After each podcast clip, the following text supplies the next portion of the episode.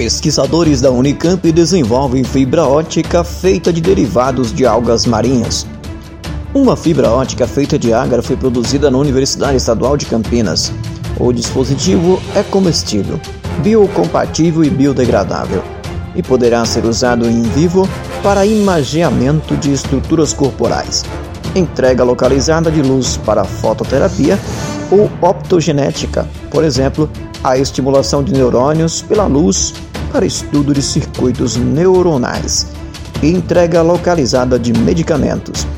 Outro uso possível seria a detecção de microrganismos em órgãos específicos, caso em que a sonda, depois de implantada e de atender ao objetivo, seria completamente absorvida pelo organismo. A pesquisa apoiada pela FAPESP foi desenvolvida e liderada pelos professores Eric Fujiwara, da Faculdade de Engenharia Mecânica da Unicamp, e Cristiano Cordeiro, do Instituto de Física Gleubantagen da Unicamp, em colaboração com o professor Hiromar Saoko, da Universidade de Gunma, no Japão. O artigo a respeito foi publicado pelos pesquisadores no periódico Scientific Reports do grupo Nature. Agar, também chamada de agar-agar, é uma gelatina natural extraída de algas marinhas. Sua composição consiste na mistura de dois polissacarídeos, agarose e agaropectina.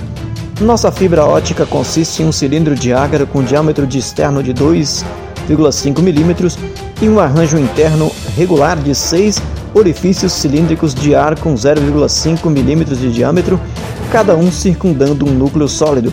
A luz é confinada devido à diferença entre os índices de refração do núcleo de agar e dos buracos de ar, diz Fujiwara à agência FAPESP.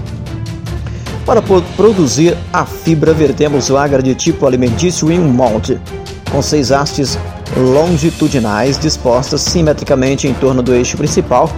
A gelatina se distribuiu pelo espaço disponível. Após o resfriamento, as hastes são removidas para formar orifícios de ar e o guia de onda solidificado e liberado no molde. O índice de refração e a geometria da fibra podem ser adaptados variando a composição da solução de agar e o design do molde, respectivamente, explica a Fujiwara. Os pesquisadores testaram fibra em diferentes meios, ar, água, etanol e acetona, e verificaram que ela é sensível ao contexto. O fato de a gelatina sofrer alterações estruturais sobre variações de temperatura, umidade e pH torna a fibra adequada para os fins de sensoriamento óptico, afirma Fujiwara.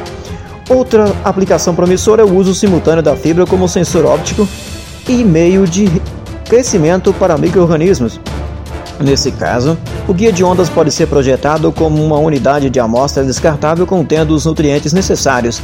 As células imobilizadas no dispositivo seriam sensoriadas opticamente e o sinal analisado por meio de câmera ou espectrômetro, descreve o pesquisador. Com informações de José Tadeu Arantes da agência FAPESP de São Paulo, Elismar Silva para Digital Rádio TV.